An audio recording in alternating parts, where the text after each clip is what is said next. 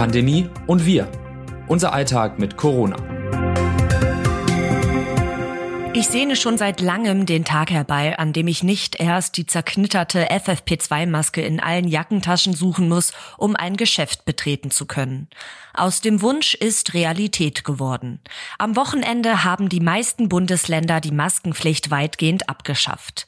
Ohne Mundschutz einkaufen. Bis vor kurzem war das noch undenkbar. Aber ist das auch der richtige Schritt? So sehr ich auch dem Ende der Maskenpflicht entgegengefiebert habe, die Vorstellung, ab sofort, oben ohne, durch den Supermarkt zu schlendern, sorgt bei mir immer noch für Unbehagen. Schließlich stecken sich nach wie vor täglich tausende Menschen in Deutschland mit dem Coronavirus an. Das Infektionsrisiko ist weiterhin hoch. Deshalb habe ich mich dafür entschieden, die Maske bleibt. Und nicht nur ich habe diesen Entschluss gefasst, wie ich beim letzten Einkauf feststellen konnte. Nur vereinzelt sah ich Kundinnen und Kunden, die auf einen Mundschutz verzichteten.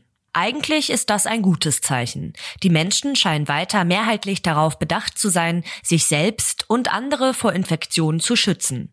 Und bei beidem hilft der Mundschutz. Doch kann das Prinzip der Eigenverantwortung, auf das die Politik setzt, dauerhaft funktionieren? Spätestens im Herbst, wenn eine neue Infektionswelle droht, braucht es wohl wieder feste Regeln. Und auch jetzt könnten sie nicht schaden, meint Sozialpsychologe Ulrich Wagner. Er hält das Auslaufen der Corona-Regeln für ein extrem riskantes Vorgehen, weil es suggeriere, dass die Infektionslage nicht mehr so schlimm sei. Wir sind alle völlig verunsichert, was wir jetzt mit Corona machen sollen, sagt er. In einer solchen Situation brauche es Regeln. Das hat auch Bundesgesundheitsminister Karl Lauterbach erkennen müssen, als er in dieser Woche die Isolations- und Quarantänevorgaben ändern wollte. Sollten wir nach zwei Jahren Pandemie nicht eigentlich genau wissen, was am besten gegen das Coronavirus hilft? Meine Kollegin Melina Runde hat in dieser Woche zehn Verhaltenstipps aufgeschrieben, die das Robert Koch Institut derzeit empfiehlt. Dazu zählt etwa, bei Corona-typischen Symptomen zu Hause zu bleiben, bei einem positiven Corona-Test Kontaktpersonen zu informieren, vor Treffen mit Risikopersonen geimpft, genesen oder tagesaktuell negativ getestet zu sein, in Innenräumen freiwillig Maske zu tragen, sich gegen Covid-19 impfen zu lassen und Rücksicht auf Long-Covid-Betroffene zu nehmen. Wenn sich sich alle an diese Empfehlungen halten, kann es auch ohne gesetzlich vorgeschriebene Maßnahmen gelingen, das Virus unter Kontrolle zu bringen. Erkenntnis der Woche. Nach monatelangen Diskussionen steht nun fest, eine Corona-Impfpflicht in Deutschland wird es vorerst nicht geben. Die Mitglieder des Bundestags haben am Donnerstag den von der Ampelkoalition erarbeiteten Gesetzentwurf zur Einführung einer Impfpflicht ab 60 Jahren mit klarer Mehrheit abgelehnt. Auch der Antrag der Union, der vorsah, nicht jetzt, sondern je nach Infektionslage im Herbst über eine Impfpflicht zu entscheiden, ist gescheitert. Ebenso wie der Antrag der FDP, die Impfbereitschaft ohne eine allgemeine Impfpflicht zu erhöhen und der Antrag der AfD, keine Impfpflicht einzuführen. Was bedeutet das jetzt für die weitere Entwicklung des Infektionsgeschehens? Auf jeden Fall nichts Gutes, so viel steht fest. Wir laufen weiter der Pandemie hinterher, fasst es Stefan Kluge, Intensivmediziner am Universitätsklinikum Hamburg-Eppendorf auf Twitter zusammen. Ohne eine Impfpflicht werden sich ungeimpfte kaum mehr überzeugen lassen, sich gegen Covid-19 zu impfen, wie Meinungsumfragen wie die Cosmo-Studie der Universität Erfurt nahelegen. Die Impflücke bleibt also unverändert groß, was gerade mit Blick auf den Herbst zum Problem werden könnte, wenn voraussichtlich eine neue Infektionswelle droht. Je geringer dann die Immunität in der Bevölkerung ist, desto mehr Menschen könnten schwer erkranken und zur Belastung für das Gesundheitssystem werden. Wir Ärztinnen und Ärzte werden natürlich weiter aufklären, behandeln und impfen, erklärt Sihan Selik, Oberarzt auf der Covid-Normalstation im Klinikum Darmstadt auf Twitter. Aber wahrscheinlich verlängert sich unsere Sonderlage durch langsamere Immunisierung. Auch ist noch ungewiss, welche Variante das Coronavirus noch hervorbringen wird. Vielleicht entsteht bald eine gefährlichere Virusvariante als Omikron. Dann bräuchte es auf jeden Fall einen breiten Immunschutz in der Bevölkerung. Alltagswissen. Die Corona-Infektion ist überstanden und jetzt müssen die eigenen vier Wände, in denen man sich tagelang isoliert hat, von oben bis unten geschrubbt und teils desinfiziert werden? Zumindest häufig berührte Oberflächen wie Lichtschalter, Türklinken oder Smartphones, an denen beim Husten, Niesen oder Sprechen freigesetzte Viren anhaften können, sollten mit einem haushaltsüblichen Reinigungsmittel gereinigt werden, rät die Bundeszentrale für gesundheitliche Aufklärung. Zudem sollte die Wäsche einer infizierten Person in einem separaten Wäschesack gesammelt und nicht direkt berührt oder geschüttelt werden. Ein weiterer Tipp der BZGA, Handtücher und Bettwäsche bei mindestens 60 Grad mit Vollwaschmittel waschen und gründlich trocknen. Peter Walger vom Vorstand der Deutschen Gesellschaft für Krankenhaushygiene hält es hingegen für absolut überflüssig, nach einer Corona-Infektion das ganze Haus zu putzen. Auf diesem Weg werden keine Infektionen übertragen, sagt der Facharzt für Innere Medizin, Intensivmedizin und Infektiologie. Die Übertragung des Coronavirus geschehe vielmehr über die Atmung. Selbst im Badezimmer sei das Ansteckungsrisiko gering, wenn man Waschbecken nacheinander nutzt. Und wenn man dort, wo man sich wäscht und seine Naseninhalte hineinspuckt, alles wegspült und normal sauber macht. Auch Bettwäsche, die nachts Schweiß und Speichel abbekommt, benötige keine hygienische Sonderbehandlung während und nach einer Corona-Infektion, sagt Walger. Wer dennoch auf Nummer sicher gehen will, kann durchaus zum Putzlappen greifen. Schaden tut es in keinem Fall. Zitat der Woche. Ich mache mir große Sorgen, dass wir im Herbst in eine neue große Welle geraten und schon wieder ein Déjà-vu erleben. Wir sehen kein Licht am Ende des Tunnels. Wir sehen den Herbst am Ende des Tunnels und haben die große Befürchtung, dass die Krankenhäuser wieder enormen Belastungen ausgesetzt sind, wir wieder planbare Eingriffe verschieben müssen und es wieder umfangreiche Corona-Maßnahmen braucht. Susanne Jona, Vorsitzende des Marburger Bundes. Forschungsfortschritt. Du bist kein Pferd, du bist keine Kuh. Ernsthaft, ihr alle, hört auf.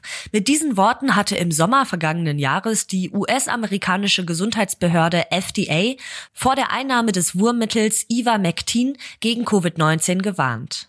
Nicht nur, weil sich das Präparat als unwirksam gegen Corona-Erkrankungen erwiesen hatte, sondern auch, weil es falsch dosiert hochgiftig sein kann. Eine Studie aus Brasilien, die im Fachmagazin The New England Journal of Medicine erschienen ist, bestätigte nun die Aussagen der FDA.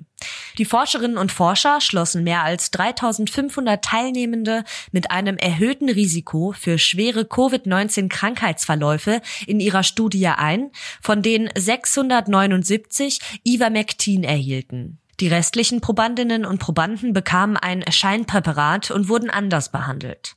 Es zeigte sich, dass das Wurmmittel weder das Risiko einer Krankenhauseinweisung senkt, noch maßgeblich Einfluss auf die Dauer eines Klinikaufenthalts oder auf die Genesung nach einer Infektion nimmt. Bis heute sprechen sich die Weltgesundheitsorganisation, das Robert Koch Institut und die Europäische Arzneimittelagentur gegen den Einsatz des Medikamentes in der Pandemie aus. Pandemie im Ausland. In Großbritannien verzeichnen die Gesundheitsbehörden zahlreiche Fälle mit einer neuen Corona-Variante. Es handelt sich dabei um ein rekombinantes Virus, dessen Erbgut Genabschnitte der beiden Omikron-Subtypen BA1 und BA2 enthält. Es ist noch unklar, welche Eigenschaften die Variante mit der Bezeichnung XE hat.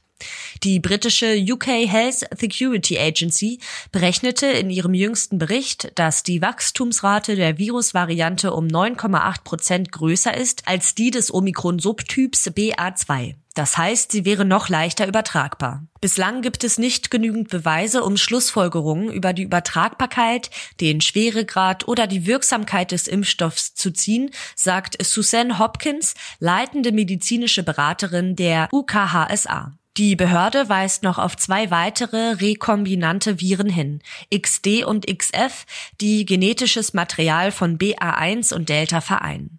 Auch zu ihren Eigenschaften lassen sich bislang jedoch keine verlässlichen Aussagen treffen. Was kommt? Noch am Montag verkündete Bundesgesundheitsminister Karl Lauterbach, dass sich Corona-Infizierte und deren Kontaktpersonen ab dem 1. Mai nicht mehr verpflichtend in Isolation bzw. Quarantäne begeben müssen. Stattdessen solle jeder und jede, mit Ausnahme von Mitarbeiterinnen und Mitarbeitern im Gesundheitswesen, selbst darüber entscheiden können, ob er oder sie sich im Fall einer Infektion häuslich isoliert oder nicht.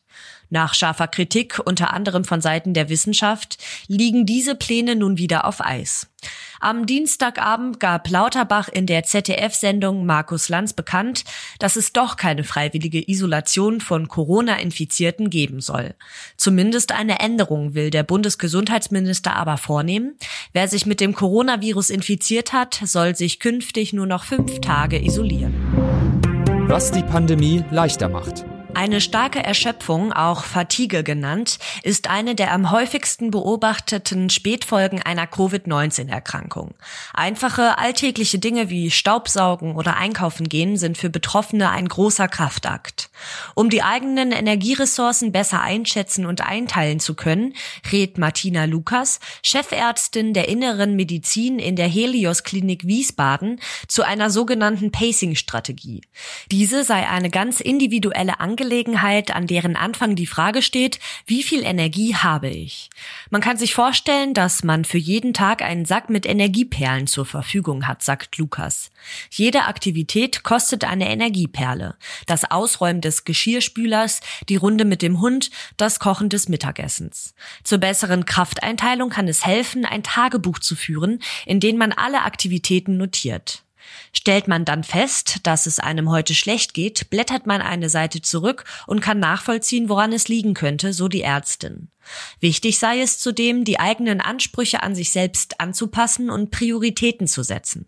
Was muss unbedingt noch gemacht werden und was nicht? Fordern, aber nicht überfordern heißt das Motto. Was sonst noch wichtig ist.